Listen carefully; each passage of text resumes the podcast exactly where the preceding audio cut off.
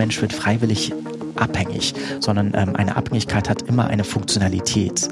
Ähm, sei es äh, andere schwerwiegende psychiatrische Erkrankungen, äh, traumatische Erfahrungen in der Vorgeschichte wie äh, sexueller Missbrauch oder Gewalterfahrung in der Kindheit zum Beispiel. Moin und willkommen zu Was heißt hier gestört? Dem Podcast aus der Psychiatrie über Psychiatrie. Mein Name ist Vera Fester und ich darf an dieser Stelle regelmäßig mit Menschen sprechen, die in irgendeiner Form mit psychischen Erkrankungen zu tun haben. Heute ist es Dr. Aljoscha Dien. Er ist Facharzt für Psychiatrie und Psychotherapie in der Asklepios Klinik Nord Ochsenzoll in Hamburg. Die Station, auf der er arbeitet, ist spezialisiert auf Psychosen und Suchterkrankungen. Und genau darüber wollen wir heute sprechen. Inwiefern beide Krankheitsbilder zusammengehören, was Schizophrenie damit zu tun hat und welche Herausforderungen er bei der Arbeit mit seinen PatientInnen hat. Wir starten wie immer mit der Frage, was heißt gestört? Was ist denn Ihrer Meinung nach gestört? Eine sehr spannende Frage insgesamt. Mhm. Ich kann mir vorstellen, dass eine gute Antwort auch abhängt von einer entsprechenden Definition, was eigentlich Störung ist. Und für mich selber, wenn Sie mich so fragen, würde ich Störung tatsächlich weniger mit dem psychiatrischen Alltag in Verbindung bringen, mhm. sondern vielmehr zum Beispiel an das Radio denken. Ich bin leidenschaftlicher Hörer von Deutschlandfunk Kultur mhm. oder auch Deutschlandfunk im Allgemeinen. Ähm, und Störung wäre für mich in dem Falle, wenn ich plötzlich kein Signal mehr empfangen kann, mhm. äh, plötzlich meine Lieblingssendung nicht mehr läuft, wenn plötzlich äh, Störgeräusche zu hören sind. Mhm. Das wäre etwas, wo ich, äh, was ich quasi mit Störung assoziieren würde, jetzt so aus dem Stand heraus. Okay. Mhm. Und wenn wir ähm, über ja im weitesten Sinne psychische Störungen sprechen, mhm. haben Sie da irgendwie eine Assoziation zu? Insbesondere dann würde ich von einer Störung sprechen, wenn sich Betroffene selber gestört fühlen in der Möglichkeit, eine ausreichende Lebenszufriedenheit zu entwickeln, mhm. eine Lebensqualität zu haben, die eine Zufriedenheit erst möglich macht und es auch von der Subjektivität der Betroffenen abhängig machen, mhm. ob und wann sich jemand gestört fühlt. Mhm. Oder von einer Störung würde man gegebenenfalls auch dann sprechen, wenn beispielsweise die Alltagsfunktionalität so eingeschränkt ist, dass man einem Job nicht mehr nachgehen kann, dass Familienleben oder ein Leben in einer Gesellschaft, in einer Gemeinschaft nicht mehr möglich ist, wenn der Kühlschrank leer bleibt, weil man es nicht schafft, sich so zu organisieren, dass man einkaufen geht. Mhm und wenn man beispielsweise bestimmte gedankliche Prozesse nicht mehr richtig denken kann, in Anführungszeichen, mhm. dann würde ich von einer Störung sprechen als Beispiel. Mhm. Jetzt wollen wir heute sprechen über, als wir unser Vorgespräch hatten und überlegt haben, was unser Thema sein könnte, kannte ich den Begriff gar nicht. SMI oder SMI, Serious Mental Illness. Was ist das genau? Genau, several mental. several, ah, serious habe ich hier aufgeschrieben, ja, several mental illness. Oder several, several mental diseases, genau, also quasi schwere psychiatrische oder psychische Erkrankungen mhm. im Allgemeinen. Ähm, genau, ein Thema, was mich, äh, was mich sehr beschäftigt, sehr umtreibt. Äh, zum ersten Mal bin ich darauf gestoßen, wenn ich mich zurückerinnere, so richtig bewusst, erst ziemlich spät im Rahmen meiner fachärztlichen Ausbildung. Mhm in der integrierten Versorgung für Psychosen am UKE, am mhm. Universitätsklinikum in Hamburg-Eppendorf. Dort gibt es eine ja, Versorgungseinheit, die integrierte Versorgung die es möglich macht, Menschen mit schweren psychischen Erkrankungen vordergründig aus dem psychotischen oder aus dem schizophrenen Formkreis äh, zu behandeln, mit äh, Zuhausebehandlung, mit einem multifunktionellen, einem interdisziplinären Behandlungsteam, ähm, und einer Bereitschaft quasi 24 Stunden und sieben Tage die Woche. Ähm, und dort habe ich mich intensiver mit dieser Frage beschäftigt, wie kann man eigentlich Menschen helfen, die äh, schwer krank sind mhm. und einer schweren psychiatrischen äh, Störung sozusagen angehören. Und äh, in Deutschland ist es so, dass circa 1,6 Millionen äh, Menschen von einer schweren psychischen Erkrankung äh, betroffen sind. Mhm. Und, äh, Was sind denn diese schweren psychischen Erkrankungen? Also wie kann man das denn abgrenzen? Wenn Sie jetzt sagen, Sie haben da eine konkrete Zahl, deutschlandweit 1,6 Millionen waren es ja, irgendwie, ja. was zählt denn da alles mit rein? Da zählt mit rein, also ähm, 70 Prozent circa der Betroffenen gehören einer psychotischen Störung an, mhm. also haben quasi eine psychotische Störung, eine Störung aus dem schizophrenen Formenkreis. Und die wiederum ist gekennzeichnet zum Beispiel durch eine starke Einschränkung der Alltagsfunktionalität, Menschen, die also keinem Job mehr nachgehen können, die psychosozial auch stark betroffen sind, denen es nicht mehr gelingt, Freundeskreise zu bilden, mhm. äh, Netzwerke zu bilden und äh, kurz-, mittel- oder langfristigen Zielen nachzugehen und die einer Behandlung dringend bedürfen. Und leider ist es so, dass die Alltagsrealität so aussieht, dass viele dieser Menschen, dieser Betroffenen irgendwie durch eine Versorgungslücke fallen, so dass sich ähm, zumindest einigen, e einige Forschende in, in Deutschland oder auch weltweit mit der Frage beschäftigt, wie man eigentlich Schwerstkranke äh, auch gut unterstützen kann, so dass mhm. sie kurz-, mittel- und langfristig ihren Zielen nachgehen können und eine ausreichende Lebensqualität entwickeln, äh, bei der man sagen kann, ich bin zufrieden. Mhm. Sie haben jetzt schon über die Konsequenzen dieser Erkrankungen gesprochen. Wir müssen einmal vorne anfangen. Was sind denn überhaupt Psychosen? Was ist Schizophrenie? Können Sie mir das so ein bisschen näher bringen? Gerne. Psychosen im Allgemeinen äh, sind, ja, ist eigentlich ein relativ äh, undifferenzierter Begriff, eine Begrifflichkeit, die mehr oder weniger das Phänomen beschreibt, dass manche Menschen über einen bestimmten Zeitraum ähm, beispielsweise die Realität nicht als solche wahrnehmen, äh, sondern eher eine gestörte Realitätswahrnehmung haben. Mhm. Äh, Menschen, die äh, beispielsweise halluzinatorische Symptome äh, empfinden, also beispielsweise akustische Halluzinationen, Stimmen hören, die kommentierend oder imperativ sein können, wie du musst dich jetzt diesen Hang da hinabstürzen. Und Menschen, die Wahn erleben haben, die sich ständig und permanent von irgendetwas oder irgendjemanden verfolgt fühlen, Menschen, die eine sogenannte Ich-Störung haben, das heißt, ähm, die das Gefühl haben, andere könnten die Gedanken von einem lesen oder äh, Gedanken würden quasi geraubt oder beeinflusst werden. Mhm oder man wäre so offen wie ein Buch quasi, Gedanken könnten manipuliert werden oder dass man die Realität als solche überhaupt nicht mehr wahrnimmt, äh, das sogenannte Phänomen der Derealisierung oder Derealisation oder eben äh, Depersonalisation, dass man quasi wie aus dem eigenen Ich, aus dem Körper losgelöst sich selbst äh, von extern sozusagen betrachtet mhm. und seine äh, und den Körper als solchen gar nicht mehr richtig wahrnimmt. Mhm. Ähm, genau, das ist eine undifferenzierte Beschreibung eines äh, psychotischen Erlebens. Und ist es dann punktuell oder zieht sich das über einen längeren Zeitraum? Beides möglich, Beides. tatsächlich. Mhm. Das kann sehr punktuell, sehr kurzfristig sein oder einen tatsächlich über einen längeren Zeitraum äh, beschäftigen. Mhm. Ähm, das können auch Wochen, können Monate sein, in der man, äh, in dem man permanent psychotisches Erleben hat. Und da wären wir auch äh, bei der Frage, was Schizophrenie sozusagen ist. Mhm. Ähm, die Schizophrenie ist, äh, wenn man so möchte, eine heterogene Gruppe von verschiedenen Störungsbildern, äh, wobei die häufigste die der paranoiden Schizophrenie ist. Ich glaube mhm. mit 70, 80 Prozent circa. Und ähm, es handelt sich dabei um eine chronische Erkrankung, ähm, wo eben auch die eine eine Störung der Wahrnehmung äh, impliziert ist Sprich, wie eben erwähnt, Halluzination oder eine Ich-Störung, Störung des Denkens, ähm, eine Störung des Antriebs und auch des Affektes.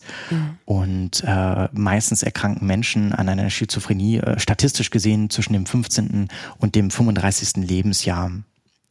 Und ähm, kann man erklären, woher das kommt? Also ist ja immer schwierig ja. bei vielen psychischen Erkrankungen ja. irgendwie zu sagen, aber also gibt es da Hinweise, weshalb sowas auftritt bei manchen Menschen, bei anderen nicht? Mhm. Ganz grob, also man weiß es nicht zu 100 Prozent mhm. und äh, im Groben äh, ist gerade am prominentesten die, äh, das äh, Stressvulnerabilitätsmodell oder das Stressanfälligkeitsmodell. Mhm.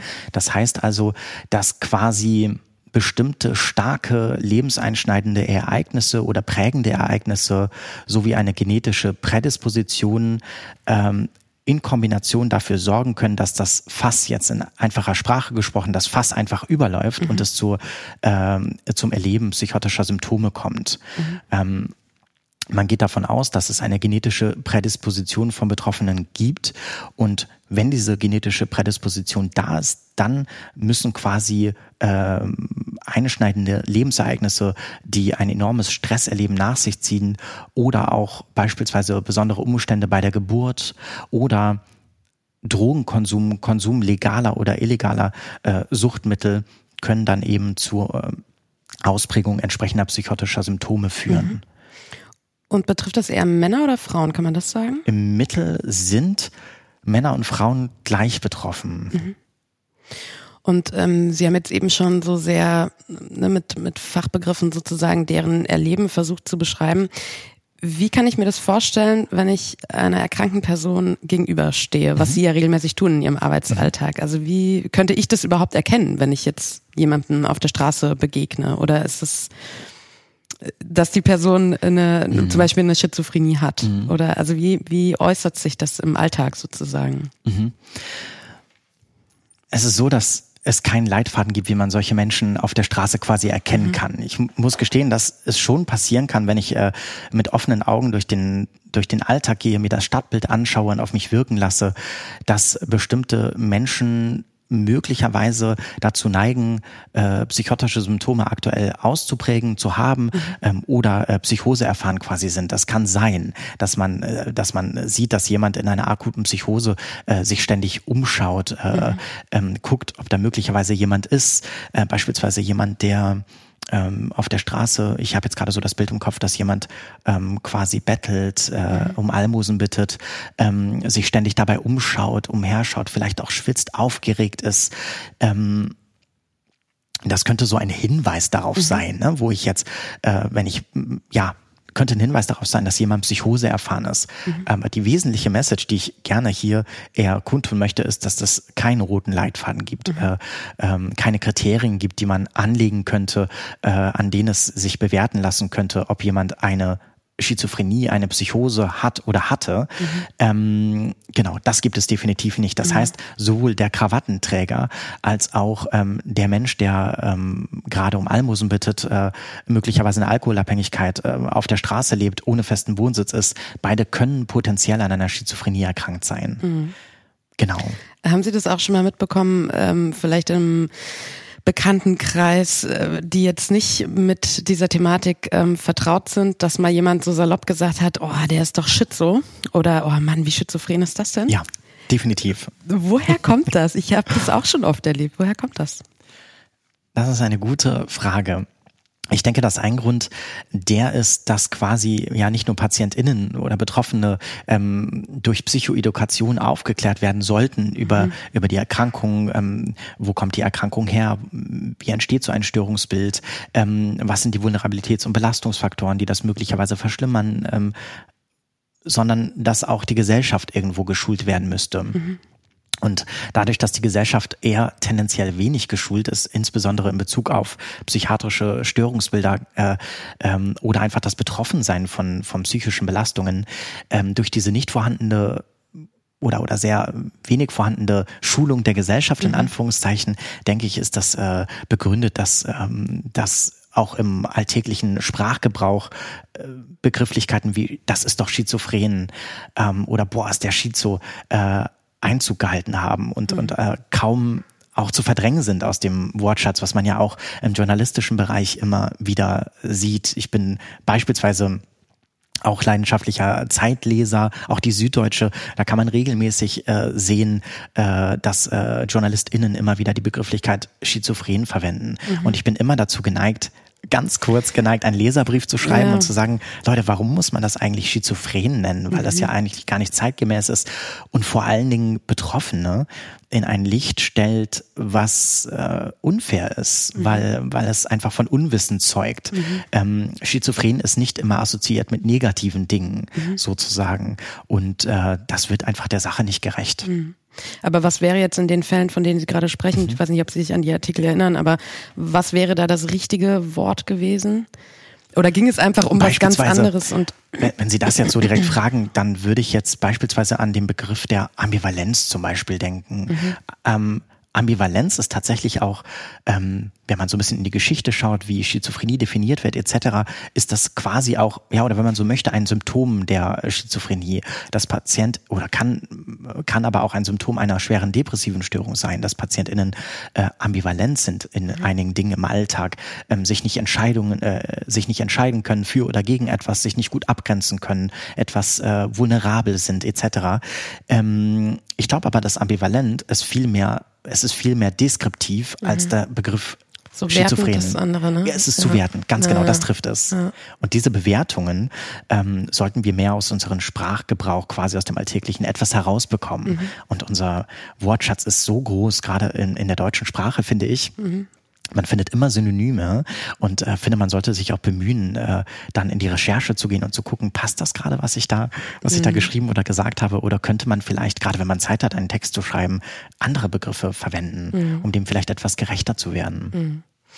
Denn wenn wir gerade beim Thema Wortschatz sind, ähm, würde jetzt mein kleines Assoziationsspiel ganz gut passen.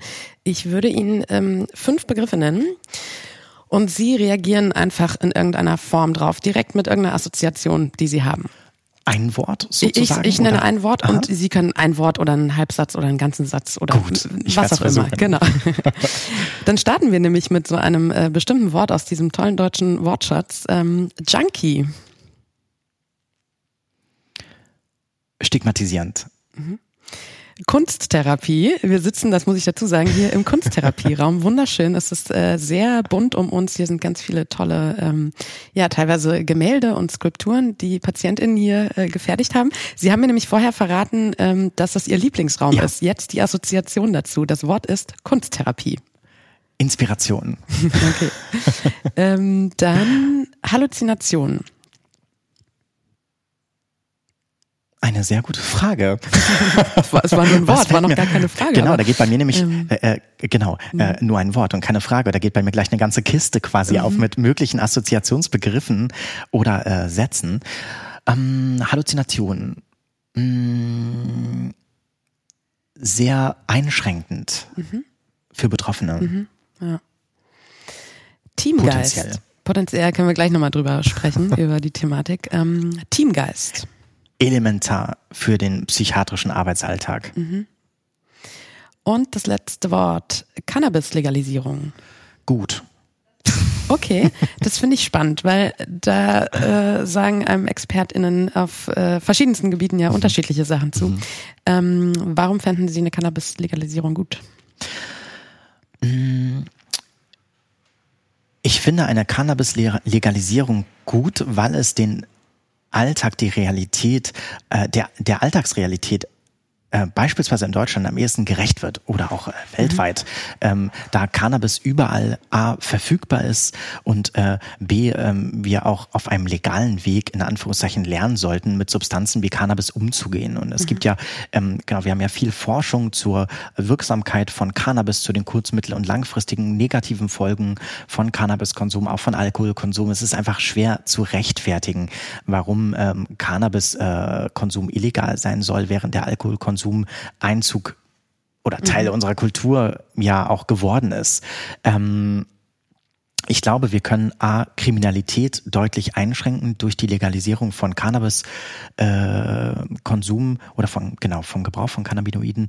Ähm, und B, wir können auch quasi ähm, PatientInnen ein, ja, quasi eine verbesserte Therapie ermöglichen, wenn wir äh, diese Substanz legalisieren. Mhm. Das ist nur so das, was mir jetzt quasi äh, ganz spontan in den Kopf geschossen mhm. kommt.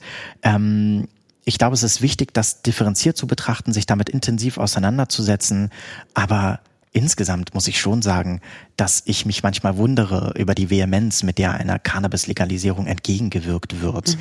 Ähm, ja, das sind so die, ja. das sind spontane Gedanken, die mir da in den Kopf mhm. geschossen kommen. Ja. Ich glaube, dass das wirklich äh, unserer Gesellschaft sehr gut tun würde, ähm, diese Substanz zu legalisieren und eher zu gucken, wie man quasi, oder allein die Tatsache, dass äh, in, in Amerika, wenn man mal so schaut, ähm, wie viele Menschen äh, quasi auch in Gefängnissen sitzen, die unter anderem einen illegalen Cannabisgebrauch oder das Dealen mit Cannabis oder ähm, ähm, irgendwie in ihrer äh, Geschichte aufweisen und, mhm. und letztendlich auch deswegen sitzen. Mhm ähm, weil sie damit vielleicht aufgefunden worden sind, mhm. äh, Cannabis im Gepäck äh, gewesen ist und so weiter und so fort. Ja. Ähm, genau, und es wird einfach der Schwere des Gebrauchs. Mir ist natürlich klar, dass, äh, dass der Cannabiskonsum enorme Risiken auch mit sich birgt, genauso wie Alkohol, genauso wie Kokain und alle anderen äh, psychotropen Substanzen. Man muss eben lernen, damit umzugehen. Und das heißt nicht, dass ich empfehlen würde, mhm. Cannabis zu konsumieren, sondern nur, dass man ähm, einfach ja irgendwie einen Umgang damit findet, äh, quasi psychosozial, gesellschaftlich, staatlich adäquat mit äh, dem Gebrauch von Drogen, insbesondere von Cannabis, irgendwie umzugehen. Mhm. Ich komme auch nur deshalb drauf äh, oder habe mir deshalb dieses Wort jetzt ausgesucht, mm, weil Sie ja vorhin auch äh, davon gesprochen haben, dass unter anderem, natürlich macht es immer eine Kombination irgendwie aus, aber unter anderem auch ähm, der Gebrauch von Drogen eine ähm, Psychose auslösen könnte. Ja. ja. Ähm, sprechen wir da auch schon von Cannabis? Ja. Oder okay. Definitiv. Mhm. Da sprechen wir auch schon von Cannabis. Mhm. Ähm, genau, Cannabis, äh, es ist so, dass viele Menschen, viele Betroffene, die Psychose erfahren sind, ein großer Anteil von denen, man sagt sogar, äh, ja, circa 50 Prozent, also knapp die Hälfte aller Betroffenen konsumiert irgendwelche Substanzen. Mhm. Und Cannabis ist tatsächlich äh, die Substanz mit einem sehr, sehr großen Risiko, äh, Psychose zu fördern, mhm. quasi. Das heißt, für Betroffene, wie äh, Menschen, die an einer Schizophrenie erkrankt sind, äh, ist Cannabis mit anderen Worten Gift. Mhm mhm. weil es eben äh, sehr häufig zu einer äh, Verschlechterung der Symptomschwere, der Symptomfrequenz äh, in Bezug auf die Psych in Bezug auf das psychotische Erleben kommt. Mhm. Genau.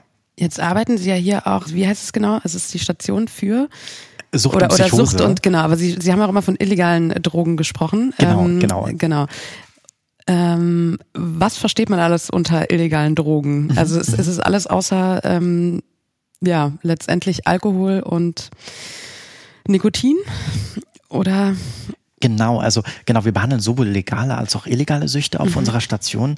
Ähm, frequenziell ist es so, dass quasi äh, in absoluten Zahlen ausgedrückt äh, sehr viele Menschen, Betroffene mit illegalen Süchten auf unserer Station sind, da das Hamburger Versorgungsnetz äh, eben nur eine größere Klinik vorhält, die illegale Substanzen ähm, auch behandeln oder die beispielsweise eine Opioidsubstitution anbieten. Mhm. Ähm, das heißt also, dass Menschen eben, also zu den legalen Süchten, um auf Ihre Frage zurückzukommen, zählen unter anderem ja Alkohol, ähm, Nikotin, äh, ähm, auch der Gebrauch von äh, Benzodiazepinen, die ärztlich verordnet werden mhm. können oder ähm, auch bestimmte Opioide, die ärztlich verordnet werden können, wie beispielsweise Tilidin, was eine wichtige Rolle in der Schmerztherapie spielt. Mhm. Und äh, genau, es gibt also auch Iatrogen verursachte oder ärztlich verursachte mhm. Abhängigkeitserkrankungen, die dann letztendlich zu einer Benzodiazepin oder einer Opioid Abhängigkeit führen können, aber diese Mittel bekommt man eben auch auf dem Schwarzmarkt. Mhm. Das heißt, ähm, Stoffe oder Mittel, Suchtmittel wie Benzodiazepine und Opioide haben sowohl legalen als auch illegalen Charakter, ähm, wird es auf dem Schwarzmarkt erworben mhm. und äh, missbräuchlich eingenommen, ähm, spricht man definitiv von illegalem Gebrauch dieser Substanzen. Mhm. Und genau, und dann gibt's ja auch noch eine Reihe weiterer illegaler Produkte in Anführungszeichen wie Kokain, äh, Partydrogen sämtlicher Art, mhm. die in diesem Bereich sozusagen fallen und dazu zu zählen sind. Mhm. Wie sieht's bei Ihnen auf der Station aus? Mhm. Was ist da so die haupt illegal konsumierte Droge? Der Renner sozusagen, ja. die haupt illegal konsumierte Droge. Ähm, dazu zählt eindeutig Cannabis. Noch sozusagen. Ah, okay, also ja. Cannabis ist tatsächlich ähm, für viele mit ja für viele hat das einen ähnlichen, unserer Betroffenen, ähm, wo insgesamt auch wirklich Schwerstkranke auf unserer Station sind, äh, ähm, für viele so eine ähnliche Funktion wie Nikotin quasi, ne, mhm. ne, und wird gar nicht als, äh, als illegal erlebt. Mhm. Ähm, Cannabis, definitiv. Ansonsten gefolgt von äh, Kokain und viele bei uns haben auch äh, Heroin mhm. oder, oder andere Opioide konsumiert, entweder intravenös oder äh, nasal äh, oder anderweitig und äh, genau. Und ja, aber Cannabis ist da der Renner, mhm. sozusagen. Und ähm, Station für Sucht und Psychose, mhm. habe ich es jetzt mir richtig gemerkt? Ja. Mhm, genau. Ähm, was ist da zuerst da? Die Sucht oder die Psychose? Ja, die Henne oder das mhm, Ei. Genau. Das ist eine, eine gute Frage. Ähm, eine gute Frage, die aber tatsächlich vielleicht doch äh, gar nicht so schwer zu beantworten ist, wie ich eben initial dachte. Mhm. Und zwar ist es so, dass äh, Suchterkrankungen im Allgemeinen eher wirklich ganz vereinfacht dargestellt als ein Symptom begriffen werden können. Also das heißt, kein Mensch wird freiwillig, kein Mensch wird freiwillig abhängig, mhm. sondern ähm, eine Abhängigkeit hat immer eine Funktionalität. Mhm. Ähm, sei es äh, andere schwerwiegende psychiatrische Erkrankungen, äh, traumatische Erfahrungen in der Vorgeschichte, mhm. wie ähm, sexueller Missbrauch oder Gewalterfahrung in der Kindheit zum Beispiel. Wo quasi die Substanz erleichtert, mit diesen Symptomen zurechtzukommen oder mhm. eine ausgeprägte soziale Phobie. Ähm, oder auch äh, Stress im Job, jetzt ganz vereinfacht runtergebrochen ist, mit, mit enormem Stress erleben, dass äh, PatientInnen, um dem, den hohen Anforderungen im Beruf noch gerecht zu werden, möglicherweise Kokain konsumieren, mhm. um quasi äh, viel mehr Antrieb zu haben, weniger Schlafbedürfnis zu haben. Kokain wirkt tatsächlich erschreckenderweise wie ein richtig gutes Antidepressivum mhm. äh, mit dem Unterschied, dass quasi, dass es sich da A um eine illegale Substanz handelt, B die stark abhängig macht mhm. und ähm, und C äh, sind die Folgen nach Absetzen des Kokains eben auch sehr einschneidend, weil zumeist dann eine ausgeprägte depressive Symptomatik nach dem Konsum mhm. ja auch folgen kann, wenn dann die äh, entsprechenden Serotonin, Noradrenalin oder Dopaminspeicher wieder leer sind. Mhm. Wie kann ich mir das jetzt hier im Alltag vorstellen bei Ihren PatientInnen? Also. Sie sind sowohl suchtkrank als auch haben mindestens eine Psychose hinter sich oder vielleicht auch sind akut noch in mhm. Psychosen. Mhm. Ähm, was ist denn da der Fokus dann, was die Behandlung angeht? Kann man das oder ähm, geht das 50-50? Wie kann ich mir das vorstellen? Total unterschiedlich. Also wir versuchen Patientinnen dort abzuholen, wo sie gerade stehen tatsächlich. Mhm. Das heißt, manche Patientinnen kommen mit einer Suchterkrankungen und Komorbid einer Psychose, beispielsweise im Rahmen einer äh, nicht ausreichend behandelten Schizophrenie. Mhm. Ähm, spannend ist übrigens da auch noch die Tatsache, dass viele PatientInnen äh, in Deutschland äh, erst gar nicht behandelt werden. Also viel Zeit äh, vergeht, bis zur ersten Behandlung, bis zur ersten suffizienten Behandlung einer Psychose. Das kann, das sind meistens mindestens sechs Monate, bis mhm. es äh, zuallererst überhaupt zu einer Behandlung kommt. Ähm, und wenn PatientInnen bei uns auf Station kommen, kann es sein, dass im Vordergrund steht eine Entgiftungsbehandlung erstmal. Mhm. Ne? Also äh, beispielsweise von Benzodiazepinen, von Alkohol, äh, Kokain äh, etc. Und äh, genau, bei Alkohol zum Beispiel ist es Pi mal Daumen eine Woche in welcher dann die Entgiftungs, äh, die Entgiftung quasi im Vordergrund steht. Mhm. Dann folgt zumeist eine weiterführende Stabilisierung der PatientInnen, wo man guckt, was sind eigentlich die kurz-, mittel- und langfristigen Ziele der PatientInnen, wo wollen die hin?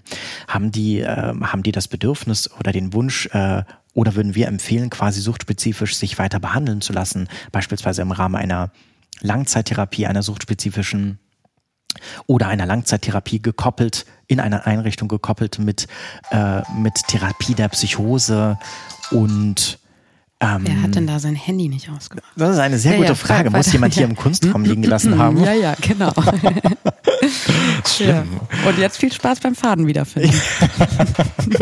Oder liegt der? Ja, genau. Da, da ist der rote Faden. Ja. Und ähm, genau, dann geht es eben darum, äh, weiterführend zu schauen, wie kann ich PatientInnen stabilisieren, äh, dabei unterstützen, die entsprechenden Ziele zu entwickeln. Wie geht es nach der Behandlung weiter? Auch das nimmt von Anfang an in unseren Teambesprechungen sowie auch in den Behandlungskonferenzen, an denen auch äh, mit den PatientInnen eine, eine ganz wichtige Rolle ein, dass wir gemeinsam von Anfang an planen, wo geht's eigentlich nach der Behandlung hin. Mhm. Für viele sind wir einfach der erste wichtige Schritt sozusagen sozusagen im Rahmen einer Suchttherapie entscheidend für eine suffiziente, eine gute Behandlung, zum Beispiel im Rahmen einer qualifizierten Entgiftungsbehandlung, ist auch die weiterführende Diagnostik und Therapie ähm, von Komorbiditäten. Also es mhm. kann ja sein, dass neben einer Schizophrenie und einer Suchterkrankung auch noch äh, Angsterkrankungen, äh, Angststörungen, äh, depressive Störungen eine große und wichtige Rolle spielen oder eine komplexe posttraumatische Belastungsstörung eine große Rolle spielt. Da ist auch die Prävalenz tatsächlich äh, relativ hoch. Mhm. Ähm, und genau. Und ähm, bevor wir jetzt aber darüber sprechen, wie es dann potenziell weitergehen kann, wie lange sind die Patientinnen denn im Schnitt überhaupt hier? Mhm. Kann man das sagen? Ja. Pi mal Daumen kommt es darauf an, äh, mit welcher mit welcher Grunderkrankung PatientInnen quasi zu uns kommen. Also es kann sein, dass Patienten nur kriseninterventorisch bei uns behandelt mhm. werden. Das kann mal ein paar Tage dauern, das kann mal eine Woche dauern. Ähm, insgesamt ist ist es so, dass wenn eine Krisenintervention eine einfache Entgiftungsbehandlung auch mit sich bringt und, und äh, die dann indiziert ist, dann bleiben PatientInnen im Schnitt zehn Tage bei uns mhm. ähm, für eine qualifizierte Entgiftungsbehandlung. Das heißt also quasi das Rundumprogramm, wenn man so möchte, mit weiterführender Diagnostik und Therapie, ähm, Stabilisierung, Entgiftungsbehandlung, Psychoedukation, ähm, Teilnahme an unseren therapeutischen Gruppen etc., äh, Angehörigengespräche, die auch eine sehr wichtige Rolle bei uns äh, darstellen, dann circa 20 Tage. Und wenn es dann noch eine Indikation gibt für eine weiterführende Behandlung, dann kann es auch länger dauern, wo wir dann aber auch wirklich individualisiert schauen ähm, und, und von Woche zu Woche beziehungsweise von Tag zu Tag schauen, wie lange jemand bei uns bleibt, wenn beispielsweise eine Psychose noch nicht ausreichend antipsychotisch medikamentös behandelt ist. Mhm. Wenn wir beispielsweise, wenn ein, zwei Medikamente nicht angeschlagen haben, wir dann von einer ähm, Therapieresistenz, äh, einer pharmakologischen Therapieresistenz sprechen und wir möglicherweise ein Medikament wie Clozapin, äh, was äh, auf dem Papier das wirksamste Antipsychotikum darstellt, äh, wenn wir mit einer Einstellung mit Clozapin beginnen müssen oder, mhm. oder diese indiziert ist beispielsweise. Da kann man sich auch streiten, ob man das gleich von Anfang an macht oder, mhm. oder erst äh, nachdem man ein oder zwei Antipsychotika oder mehr ausprobiert hat. Ähm, da ja auch Menschen ganz unterschiedlich sind, unterschiedlich respondieren auf verschiedene Antipsychotika als Beispiel. Oder PatientInnen weisen eine schwere depressive Episode auf mit auch nach drei Wochen noch vorhandenen, ausreichenden, äh, äh schwerwiegenden Handlungs- und Planungsdefiziten oder einem desorganisierten Syndrom ähm, mit einer deutlich eingeschränkten Alltagsfunktionalität. Auch dann würden wir gucken, ob nicht, ob es nicht Sinn macht, PatientInnen länger zu behandeln. Mhm. Sie sind ja jetzt erst seit Februar diesen Jahres hier. Richtig. Warum interessiert Sie diese Thematik so? Also Sie können ja als Psychiater auch alle möglichen anderen Sachen machen, sage ich jetzt mal. Ähm, warum diese Station? Diese Station, weil oft Betroffene ihren Weg zu uns finden aus einem Milieu, das oft ja großes Leid mit sich bringt, eine große Stigmatisierung. Ähm, das sind oft Menschen, die aus, äh, die wenig finanzielle Mittel haben, ähm, Menschen, die in der Prostitution tätig gewesen sind oder noch tätig sind, äh, Menschen, die vielerlei Stigmatisierungserfahrung in ihrem Leben gemacht haben. Menschen, die ohne festen Wohnsitz sind, auf der Straße leben. Also es ist tatsächlich ähm, aktuell so, dass wir einen Schnitt von circa 50 Prozent der Betroffenen haben, mhm. äh, die aktuell äh, in diesem Sommer auf der Straße leben und ihren Weg zu uns finden. Und ähm, es ist zum einen so, dass mich meine Arbeit sehr Sinn erfüllt, quasi, wenn ich das Gefühl habe, wir mit unserem Team können diesen Menschen irgendwie auf die Beine helfen, mhm. ähm, zu einer höheren Lebenszufriedenheit, zu einer höheren Lebensqualität verhelfen, indem wir unser Netzwerk nutzen, das wir haben, indem wir eine adäquate Therapie sozusagen anbieten und äh, ja, und es ist tatsächlich so, dass es sowohl in Hamburg, also sogar in Hamburg, in dieser sehr reichen Stadt, in diesem sehr äh, relativ reichen Bundesland, es immer noch Lücken gibt für einige PatientInnen, für einige Patientengruppen. Mhm. Ähm, und dazu zählen unter anderem Mensch, Menschen mit SMI, mit Several Mental Diseases, ähm, die eben nicht immer die adäquate Behandlung finden. Um ein Beispiel, was mir gerade noch in den Kopf geschossen kommt, zu nennen, ähm, ist es so, dass Menschen mit einer Schizophrenie im Durchschnitt äh, im ambulanten Setting circa also weniger als ein Prozent, mhm. äh, finden einen ambulanten Psychotherapieplatz. Mhm. Und ähm, und das ist so eine Tatsache, die wirklich äh, schwerwiegende Folgen hat. Woran liegt das denn? Ähm, es ist so, da, da gibt es, boah, es ist ein Politikum, da kann man, äh, da kann man viele, viele Gründe nennen. Runtergebrochen ist es schon so, dass es TherapeutInnen möglich ist, selektiv PatientInnen zu behandeln. Mhm. Und das will ich den TherapeutInnen auch gar nicht übel nehmen, mhm. äh, dass die, dass die gucken, dass die möglicherweise so wenig wie möglich Schwerstkranke haben, mhm. da ja auch andere PatientInnen äh, das Recht haben, sich mhm. behandeln zu lassen. Und äh, ähm, es ist so, dass wir einfach zu wenig Fachkräfte haben, die Versorgung Schwerstkranker anbieten. Mhm. Und damit möchte ich nicht die TherapeutInnen stigmatisieren, sondern das System. Mhm äh, stigmatisieren, äh, genau, ja, kritisieren, ja, sondern, kritisieren, sondern das System, ja, genau, äh, äh, kritisieren, dass wir mehr ähm, Angebote vorhalten müssen, um Menschen mit SMI, mit Several Mental Diseases adäquat zu behandeln. Mhm. Ähm, ich hatte Ihnen auch vorab einen, ja, so einen kleinen Steckbrief äh, zukommen lassen. Unter anderem mit der Frage, was denn Ihr schlimmstes Erlebnis im Arbeitskontext war. Woraufhin Sie geantwortet haben, ähm, jede mit freiheitsentziehenden Maßnahmen zusammenhängen, also jedes mit freiheitsentziehenden Maßnahmen zusammenhängende Ereignis. Mhm. mhm. Ähm, sprich, das, wo erleben Sie das? In welcher Form? Wie kann ich mir das vorstellen? Mhm. Ich hatte zwei Jahre lang auf der Akutstation am UKE gearbeitet und hatte dort äh, wirklich ja relativ häufig eben zu tun mit freiheitsentziehenden Maßnahmen und ähm, es gilt für mich zählt es zu den Grundsätzen sozusagen unserer Arbeit, dass wir bestmöglich versuchen, freiheitsentziehende Maßnahmen, die manchmal einfach indiziert sind, äh, bestmöglich zu vermeiden. Und das steht und fällt. Ein ganz wesentlicher Punkt dabei ist, ähm, neben gut ausgebildeten äh, MitarbeiterInnen das Personal quasi, also eine ausreichende Personaldecke, um bestimmte Behandlungskonzepte umsetzen zu können. Und äh, damit steht und fällt es. Und es ist ganz äh, beeindruckend, wenn man sich Zahlen anguckt, dass die Zahl von freiheitsentziehenden Maßnahmen dann steigt, wenn die Personaldecke nicht ausreichend ist, mhm. sozusagen. Und äh, das ist das, was mir sofort in den Kopf kommt, ähm, was man ändern müsste, also ähm, wo, wo man ansetzen müsste, mhm. dass man immer genug Personal hat, um auch eben freiheitsentziehende Maßnahmen äh, zu vermeiden, indem man ähm, bestmöglich nach Leitlinie therapiert. Und das mhm. erfordert eben auch ein ausreichend vorhandenes und geschultes Personal. Aber was ist denn dann, vielleicht können Sie ein Beispiel nennen, was ist beispielsweise so ein Auslöser und wie konkret sieht diese, das klingt so sperrig, mhm. diese mhm. freiheitserziehende Maßnahme dann aus? Mhm.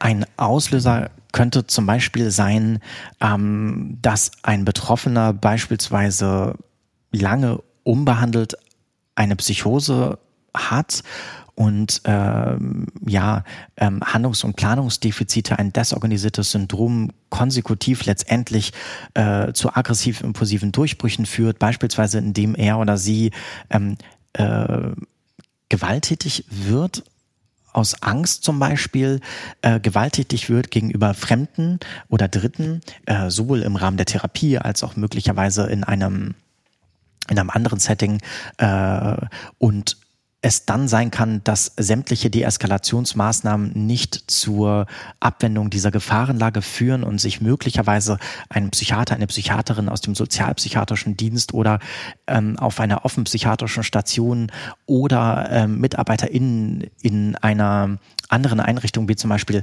äh, der Caritas, äh, die Menschen ohne Obdach zum Beispiel äh, beraten, dass, dass es dort zu Konfliktsituationen kommen, die äh, in, in denen eine Abwendung von einer potenziellen Gefährdungssituation nicht mehr möglich sind und äh, und dann eben ein Unterbringungsbeschluss nach Paragraph 12 Hamburg Psych KG getätigt werden muss bei eben vorhandener akuter Eigen- oder Fremdgefährdung äh, und äh, eine Zwangsmaßnahme dann quasi äh, so aussieht, dass PatientInnen zunächst einmal auf einer geschützt geschlossenen Station behandelt werden, wo die Tür zu ist. Ist das das, Ganz was Sie kurz, meinten? Das, das meinte ich, aber das klang super verklausuliert. Also okay. sprich, wenn äh, es mit einer Person ähm, krankheitsbedingt außer Kontrolle gerät, mhm. dass dann der Freiheitsentzug gegeben ist im Sinne von, es ist eine Zwangseinweisung in eine psychiatrische Einrichtung. Ja, Kann man zum, das so zum Beispiel. zusammenfassen? Ja, okay. ganz genau. Okay. Und da sagen Sie, das ist für Sie immer so eins der schlimmsten Erlebnisse, weil ja Freiheitsentzug einfach was ist, was im besten Fall nicht stattfinden sollte. Ja, wenn es, genau. nötig. Mhm. Ja, absolut. Es gehört zu unserem Alltag dazu, aber es ist in keiner Weise ein angenehmes Erlebnis. Mhm. Ähm, und jetzt hier auf Station gibt es da so Momente, wo Sie sagen, ah, Mann, jetzt eigentlich bin ich hier, um zu helfen, aber ich stoße vielleicht auch an meine Grenzen. Das geht nicht immer. Ich kann nicht jedem so helfen, wie ich gerne würde. Mhm. Äh, gibt es, gibt es mhm. immer wieder. Einerseits und andererseits bin ich auch immer wieder froh und äh, überrascht, ähm, inwieweit da, dass, wir, dass es uns auch gelingt, in, im multiprofessionellen Team gute Lösungen zu mhm. finden, Behandlungspläne aufzustellen, die äh, äh, nachhaltig und langfristig quasi auch Wirkung zeigen. Mhm. Ähm, ja, aber es ist schon so auf der anderen Seite, dass es äh, große Versorgungslücken gibt, äh, dass es ganz schwierig ist, beispielsweise für Betroffene mit Psychose und Sucht Wohnungen zu finden, mhm. äh, Obdach zu finden, sicherzustellen, dass eine anschließende Therapie äh, gewährleistet ist, mhm. ähm, da Einrichtungen auch äh, Menschen mit SMI oder in dem Falle mit Sucht- und Psychoseerfahrung ähm, mhm. auch ablehnen, gegebenenfalls. Mhm.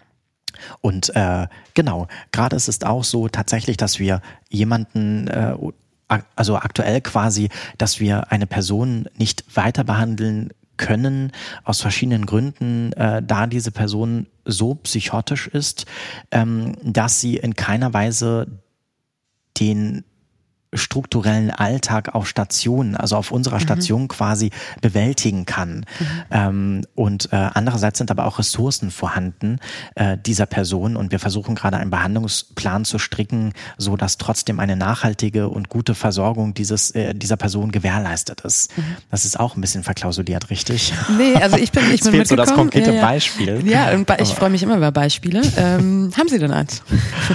ähm also beziehungsweise diese, was da jetzt in Planung ist. Ja, also ja. das heißt konkret, Sie wollen quasi versuchen, von hier aus etwas auf den Weg zu bringen, was Menschen dann auch im Anschluss an die hiesige Behandlung hilft, weiter gut durchs Leben zu kommen. Habe ich das richtig ja, verstanden? Ja, ganz genau. Okay. Ähm, weil es sowas einfach noch nicht gibt oder zu wenig? Ja, zu oder? wenig. Zu wenig. Mhm. Es gibt einfach zu viel, äh, es gibt viele Betroffene und leider zu wenig äh, äh, ja Angebote quasi. Oft liegt es an der an der nicht ausreichend vorhandenen Vernetzung von verschiedenen Institutionen, die tolle und gute und wichtige Arbeit machen. Äh, manchmal liegt es daran, dass einfach zu wenig Personal in entsprechenden Einrichtungen vorhanden ist. Ähm, und es liegt auch daran, dass leider äh, wenig Sprachrohr vorhanden ist. Mhm. Äh, ähm, das gilt beispielsweise für PatientInnen, also spontan jetzt, wenn ich äh, über den Tellerrand hinausschaue, ähm, gerontopsychiatrische PatientInnen, die mhm. beispielsweise an einer schweren Demenz erkranken, möglicherweise auch eine Suchterkrankung haben, äh, möglicherweise chronisch schizophren sind. Äh, da gibt es oft kein Sprachrohr. Mhm. Ähm, oder ich war kürzlich, ähm, ich arbeite nebenberuflich in einer in einer äh, Praxis äh, montags in einer Sprechstunde der der Caritas. Mhm. Ähm, deswegen vorhin das Caritas-Beispiel, was mhm. mir sozusagen spontan eingefallen war, in der wir in, ganz, in der mir noch ganz eindrücklich jetzt vor einer Woche ein Patient äh, im Kopf ist, der an einer Schizophrenie leidet, an einer Alkoholabhängigkeit, auch sonst noch diverse andere Drogen konsumiert, der ähm, schwerst der, der wirklich, äh, ja, eine hohe Symptomfrequenz, eine hohe Symptomschwere aufweist, immer wieder aggressiv-impulsive Durchbrüche hat, den niemand behandeln möchte,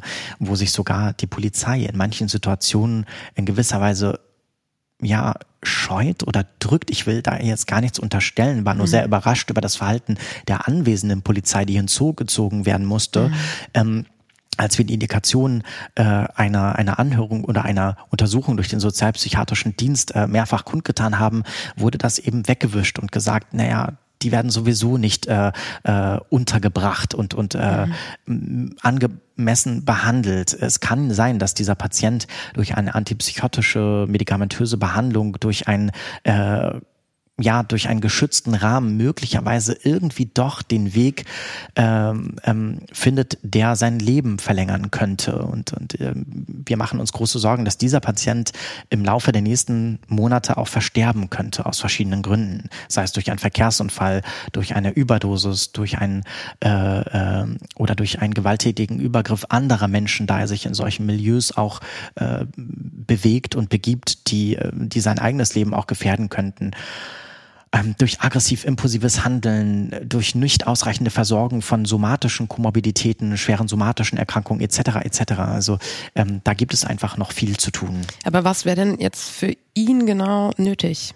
Also was wie könnte man ihm helfen, damit äh, mhm. die Situation mhm. nicht schlimmer wird? Ja, da gibt es möglicherweise äh, wäre eine Idee erstmal ambulante Versorgungen, ähm, wie zum Beispiel die der Caritas, die so eine psychiatrische Sprechstunde anbieten und sich von, von äh, Spendengeldern mehr oder weniger, Entschuldigung, mhm. finanzieren ähm, äh, und mit, äh, die eben SozialarbeiterInnen vorhalten können, eine psychiatrische Sprechstunde, eine allgemeinmedizinische Sprechstunde vorhalten können, ähm, dass der, derartige Angebote einfach ausgebaut werden als Beispiel. Mhm. Das ist unglaublich. Ich bewundere immer wieder die Arbeit, in dem Falle von äh, Julian Peters, der äh, Sozialarbeiter dort ist, sich äh, vielfach engagiert und, und äh, ist unglaublich, mit welcher Ruhe und, und äh, auch Fachwissen mhm. äh, diese KollegInnen quasi Menschen zur Seite stehen, für die sonst niemand da ist. Das sind Menschen ohne festen Wohnsitz, Menschen teilweise ohne Krankenversicherung. Ähm, es gibt eben Menschen, die keine Krankenversicherung haben, manche, die nicht der deutschen Sprache mächtig sind, andere, die der deutschen Sprache, Sprache mächtig sind und äh, bei denen es aus verschiedenen Gründen eben schwierig ist, eine Krankenversicherung nach aktuellem Modell äh, äh, zu organisieren. Mhm. Ähm, so, und äh, es wäre wichtig, mehr solcher Angebote vorhalten zu können. Das ist ein Punkt.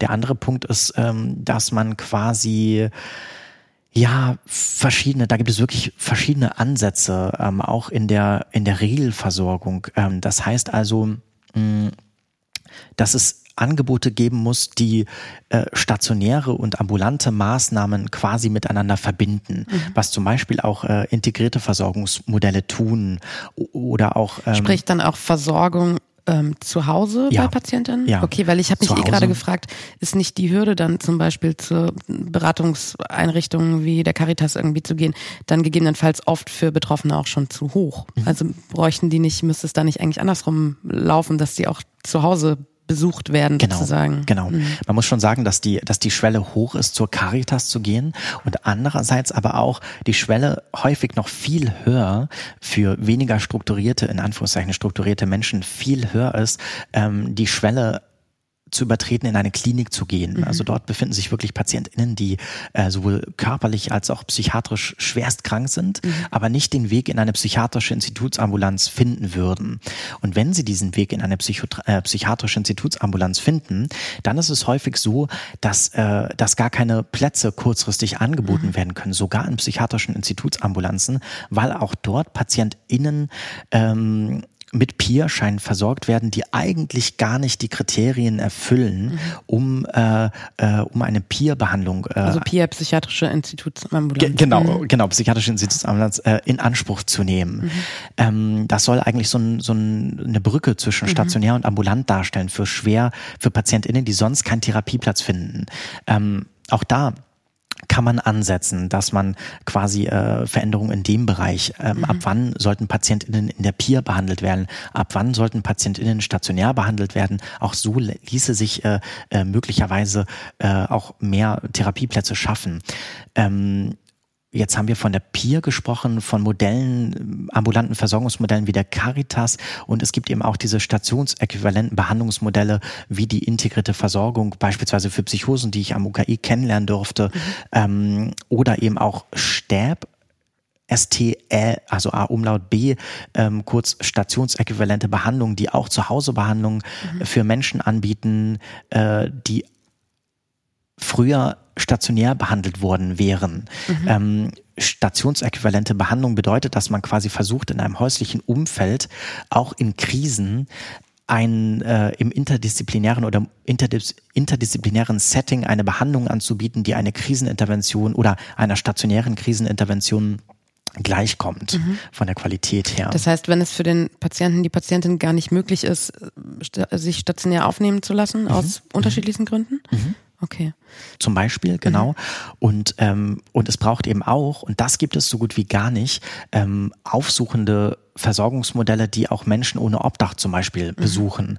Ähm, Voraussetzung für die Behandlung in Versorgungs-, in integrierten Versorgungsmodellen ist häufig, dass sie einen festen Wohnsitz vorweisen können. Mhm. Und es braucht auch integrierte Versorgungsmodelle, ähm, die PatientInnen eben auf der Straße aufsuchen. Das bietet die Caritas an in einer Sprechstunde, die, also innerhalb dieser psychiatrischen Sprechstunde gibt es quasi auch eine, eine Straßenvisite, mhm. wo eine, eine ganz engagierte Psychiaterin aus dem sozialpsychiatrischen Dienst, äh, äh, die das auch nebenberuflich macht, dann gemeinsam mit einem Sozialarbeiter auf die Straße geht und dort äh, Betroffene besucht mhm. und äh, guckt, was die brauchen und wie mhm. man deren Lebenssituation verbessern kann. Mhm. Ähm, Sie haben jetzt gerade schon gesagt, irgendwie Hilfe gegebenenfalls auch im, im häuslichen Umfeld. Ähm, jetzt mal abgesehen von professioneller mhm. Hilfe, ähm, Gibt es denn was, was Angehörige tun können? Also ich weiß nicht, inwieweit Sie hier auch Kontakt zu Angehörigen haben mhm. in der mhm. Behandlung. Wie nehmen ja. die das gegebenenfalls auf oder was tun die? Sind die völlig verzweifelt? Sind, also wie kann ich mir das Leben der Angehörigen vorstellen ja, sozusagen? Ja, Angehörige sind häufig äh, subjektiv sehr belastet mhm. natürlich, ähm, wenn die Liebsten, äh, die Nächsten ähm, schwer krank sind, immer wieder an rezidivierenden depressiven Episoden oder psychotischen Episoden leiden. Ähm, genau, der Leidensdruck der Angehörigen ist auch definitiv da und spielt eine wichtige Rolle in der Behandlung, beispielsweise auf unserer Station und auch auf vielen anderen äh, Stationen, sollte auch integriert werden in die Behandlung. Also zu einer guten qualitativen äh, Behandlung gehören auch Angehörigengespräche, dass man guckt, wie kann man Betroffene, wie kann man die Angehörigen von Betroffenen mit einbinden ähm, und wie kann man sie auch auf der anderen Seite entlasten, zum Beispiel durch Unterstützungsmöglichkeiten der ambulanten Sozialpsychiatrie. Mhm. Ähm, dort gibt es zum Beispiel ähm, psychosoziale BetreuerInnen, die äh, Betroffenen helfen können, soziale Gruppen zu besuchen, wie eine Kochgruppe oder die äh, unterstützen bei Behördengängen, sodass das nicht immer die Angehörigen machen müssen, ähm, die unterstützen können beim Öffnen von Briefen, ähm, bei Schuldenfragen, sodass das nicht immer die Angehörigen äh, machen müssen, mhm. in Anführungszeichen, die eben besser strukturiert sind. Mhm. Es gibt zur Entlastung der Angehörigen auch Angehörigengruppen, ähm, Angehörigenberatungen, die es sowohl hier im Klinikum Nordochsenzoll ähm, als auch am UKE beispielsweise gibt, entsprechende Sprechstunden. Ähm, und auch einfach ganz, ganz wichtig sind. Mhm. Und noch so ein Step drüber, ich sag mal, wir in Anführungszeichen als äh, Gesellschaft, was mhm. können wir denn tun? Also wir können jetzt, äh, glaube ich, erstmal, also ich, mir fällt nichts ein, könnte jetzt nicht dafür sorgen, dass das psychiatrische Angebot irgendwie ausgebaut wird ähm, und Finanzen dafür da sind und Personal und was auch immer. Aber ähm, kann die Gesellschaft was tun? Also wir haben ja schon eben über Entstigmatisierung gesprochen. Mhm. Was sehen Sie da? Was wäre nötig? Was, was wären so Hinweise? Mhm. Das ist eine, eine gute und eine sehr große Frage, die mich tatsächlich sehr beschäftigt und umtreibt und vielleicht auch ein Grund ist, warum ich in der Psychiatrie tätig bin. Oder mhm. nee, nicht vielleicht, sondern es ist definitiv ein Grund, warum mhm. ich auch in der Psychiatrie tätig bin.